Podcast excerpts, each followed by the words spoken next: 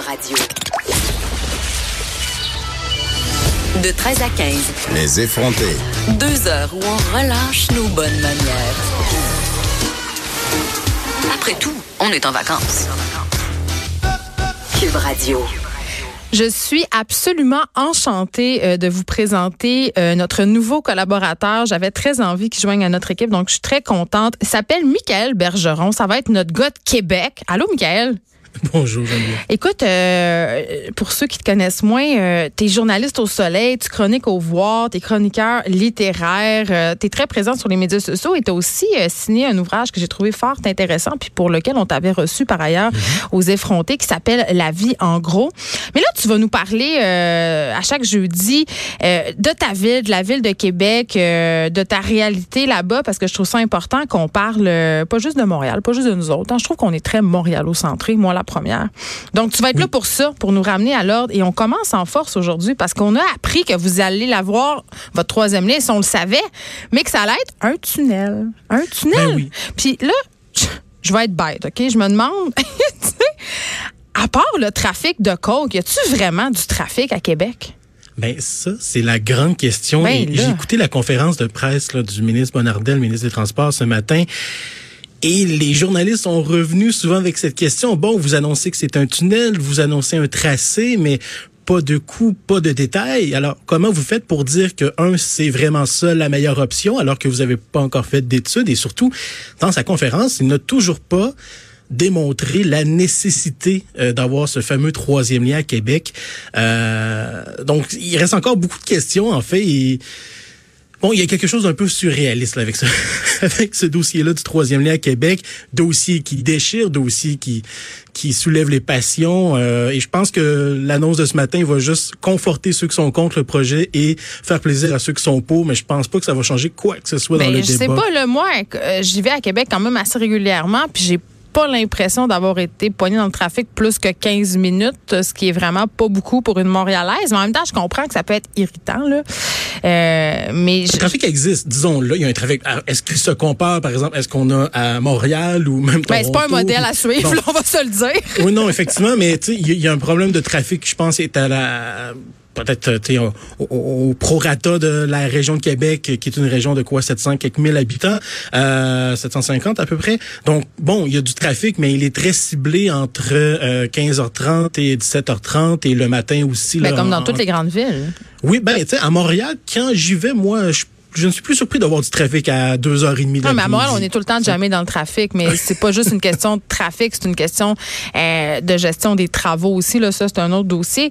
Vous, c'est vraiment, je pense que le, le, le, le parc automobile, euh, comme dans beaucoup, beaucoup de grandes villes, vous faites pas exception, est rendu complètement trop imposant pour les infrastructures qui sont en place. Je pense Ben, que c'est ça les la- arguments qui sont avancés, tu sais. Oui, et, et même le ministre ce matin le disait, un, euh, parmi les trois objectifs qu'il a mentionnés, c'était diminuer la congestion pendant les heures de pointe, parce que effectivement, en dehors des heures de pointe, ça, ça circule très, très bien à Québec. Euh, pour le transport en commun, ça, par contre, il y a plusieurs questions là-dessus. Ben, c'est ça, parlons-en. Pour le transport lourd. Parlons-en du transport en commun. Com- Oui. Comment ça se passe? Ben, je veux dire, parce que moi, quand je vais à Québec, j'ai pas l'impression que c'est une ville très, très axée sur le transport en commun. J'ai l'impression que si t'as pas un char, tu. Ah, mais, même Catherine Dorion a un char, là. Elle a une Subaru. Quel scandale. Non, mais c'est Oui, vrai, c'est une ville de euh, semaine, mais- Euh, ben, en fait, si à Québec, euh, on demeure dans le centre-ville, qu'on travaille dans le centre-ville, euh, on peut se passer d'une voiture là, facilement. Le centre-ville est quand même bien desservi en, en transport en commun, quoique il est saturé, et c'est pour ça qu'il y a tout ce projet de tramway qui arrive. Mais, euh, sais, dans le centre-ville, ça circule bien à pied, en, transport actif, en transport en commun, ça va bien. Mais Québec est une ville de banlieue. Euh, moi, je dis souvent, Québec, c'est deux tiers de banlieue, un tiers de centre-ville. Donc, il y a beaucoup de gens qui vivent en banlieue. Tu feras pas d'amis, là. Tu feras pas d'amis. Non, je sais, mais c'est ça quand même. Si on enlève le, le centre-ville de Québec, euh, c'est à peu près seulement un, un tiers de la ville. Donc, si- dès qu'on va à l'ancienne-Lorette, à Vanier, ben, quoi que Vanier, bon, quand même proche de la ville, mais dès qu'on va à Le Bourgneuf, donc on va à Charlebourg, Beauport, Saint-Augustin, Cap-Rouge, euh, c'est tous des endroits qui sont sur le modèle de banlieue. Et là, effectivement, c'est plus difficile de se rendre de la banlieue vers le centre de la ville, d'où le nombre, quand même, un très grand nombre d'autoroutes, d'où la congestion qu'il y a aux heures de pointe. Et ben voilà, donc hier on annonçait euh, euh, du financement pour le tramway et ce matin on annonce le troisième lien. Donc euh, on sent que la CAC essaie quand même d'y aller sur les deux fronts en même temps, mais de manger mais à tous les râteliers? Euh, ben en fait c'est qu'elle semble comme vouloir montrer que euh, si elle fait le troisième lien c'est pas nécessairement à l'encontre ou contre le transport en commun et lorsqu'elle euh, avance dans le dossier du transport en commun elle semble aussi toujours vouloir dire ben là ça veut pas dire qu'on fait la guerre à l'automobile Euh, elle semble comme vouloir pas trop choquer personne Ménager Euh, la chèvre et le chou. oui voilà alors que En même en temps, fait c'est une bonne euh, chose. ça déchire le monde Ben, ben, j'aurais tendance à être avec eux sur ce coup-là parce que évidemment, il y a des problèmes au niveau des infra- infrastructures routières. Donc, on donne le troisième lien qui est demandé depuis longtemps, euh, qui est quand même assez populaire auprès des gens de Québec. Les gens le veulent, ce troisième lien-là. Puis en même temps, être conscient aussi qu'il y a un problème au niveau du transport collectif, qu'on a besoin de stimuler cette partie euh, de l'industrie-là, que, que les gens euh, le demandent. Mais en même temps, je te demande, Michael, parce que toi, tu habites là, est-ce qu'il y a vraiment une demande des gens de Québec d'avoir justement accès? Parce que j'ai tendance à penser que le tramway, c'est une très bonne chose. En plus, au niveau touristique, c'est une très bonne chose. Ben oui, il y a une demande, mais effectivement, on revient toujours un peu à ce clivage. Puis je, je n'aime pas le faire parce que euh, je trouve ça plate de devoir comme toujours faire deux camps. Mais dans le centre-ville de Québec, euh, Tout le monde se promène à pied. Ouais. Oui, ben le monde se transporte, se transporte à pied. Là, ils prennent le transport en commun et c'est saturé. Moi, ça, ça m'a fait capoter. Je lisais les commentaires hier lors de lorsqu'on a annoncé qu'on a finalement bouclé le financement du tramway.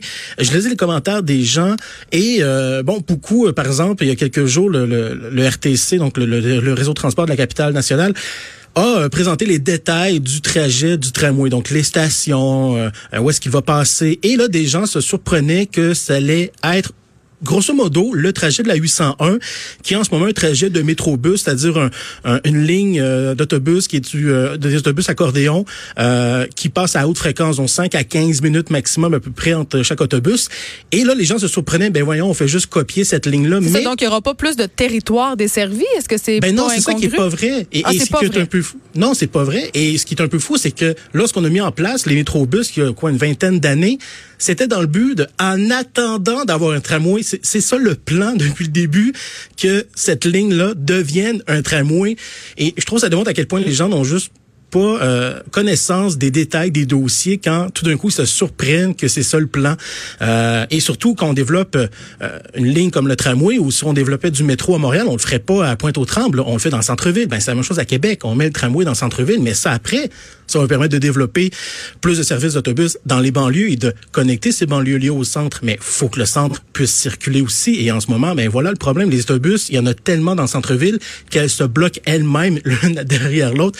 Sur la colline parlementaire et aux heures de pointe c'est juste fou. La voie réservée aux autobus elle est saturée. Les autobus suivent à la queue leu parce qu'il y en a tellement ben voilà, on est rendu à passer une autre étape et euh, ben les automobilistes qui ne s'en servent pas des, des, des, des autobus, ben ils comprennent pas. Et voilà cette espèce de chicane qui est à Québec entre le transport en commun et l'automobile et le troisième lien. Mais la CAQ essaie de nous prouver que tout ça peut marcher main dans la main. Oui, mais en même temps, il y, a- il y a quelque chose d'un peu euh, fou dans ce dans tout ce dossier-là parce que bon là, c'est peut-être pas nécessairement la CAC, mais les opposants au tramway de- demandent toujours de plus en plus d'études pour prouver que c'est le bon choix, la bonne façon, euh, que bref, c'est qu'on on se plante pas avec ce projet-là. C'est surtout le discours qu'on entend euh, au chef de l'opposition de la ville de Québec, Jean-François Gosselin. Mais de l'autre côté, pour le troisième lien, la CAC saute les étapes, a pas d'études, décide de tracer, va de l'avant. Et là-dessus, ben, ceux qui demandent des études pour le tramway demandent pas d'études pour le troisième lien. Il y a quelque chose d'un peu hallucinant dans, dans l'argumentaire et ça demande à quel point c'est pas rationnel, en J'ai quand même l'impression, Michael Bergeron, que quand il est question de transport, personne ne peut gagner. Je veux dire, il y a toujours. Non, mais Ben, c'est très émotif, en c'est fait. ça. Les gens, ils sont complètement irrationnels. Il nous reste un peu de temps. J'avais envie qu'on se parle des prochaines élections euh, fédérales, euh, de la question de l'environnement. Est-ce que ça va être la question de l'urne aux prochaines élections? Je ne pense pas. Puis Justin Trudeau a mentionné euh, que ça pouvait être la question de l'urne. Et je trouve justement que le, le dossier là, du troisième ligne du transport Québec est très représentatif de ça. C'est-à-dire que oui, on, on, on- on- dans nos discours, on va mentionner que bon, euh, il faut faire des efforts, il faut changer nos façons de faire et tout, mais concrètement, euh, euh, on change pas les façons de faire. Donc, tu sais, on, on implante un transport commun plus fort, mais d'un autre côté, on va ajouter un lien à Québec pour que l'automobile puisse circuler plus facilement. Donc, une espèce de, on, on agit les deux fronts en même temps. Donc, on n'est pas prêt à faire de sacrifices. Et, en même temps, elle est populaire, cette question-là. C'est très électoraliste. Si on axe là-dessus, c'est clair qu'on va, on va ramener du monde dans notre camp. Là. On s'entend là-dessus. Là. Oui, mais en même temps, écoute, je, vais citer une, un sondage qui a été fait il y a pas longtemps. Euh, c'est par Public Square Research. On, on, montrait que la préoccupation pour les changements climatiques est marquée chez la majorité des répondants, mais la moitié d'entre eux ne seraient pas prêts à faire des sacrifices personnels ou financiers majeurs. on en parlait tantôt avec Bob, avec euh, Master Bugarici. On est tous prêts à faire du compost un peu, à faire de la, récupération. Mais si tu me dis demain, voyage plus, achète plus de linge, euh, c'est plus difficile. Ben voilà, c'est que les gens sont pas prêts à faire un sacrifice encore, sacrifier leur confort, euh, sacrifier bon leur façon de vivre, leur mode de vie. Donc non, ça peut pas être une question de l'une à ce moment-là si les gens ne sont pas prêts à Parce que ça serait pas une vraie question, c'est ça. Ben non.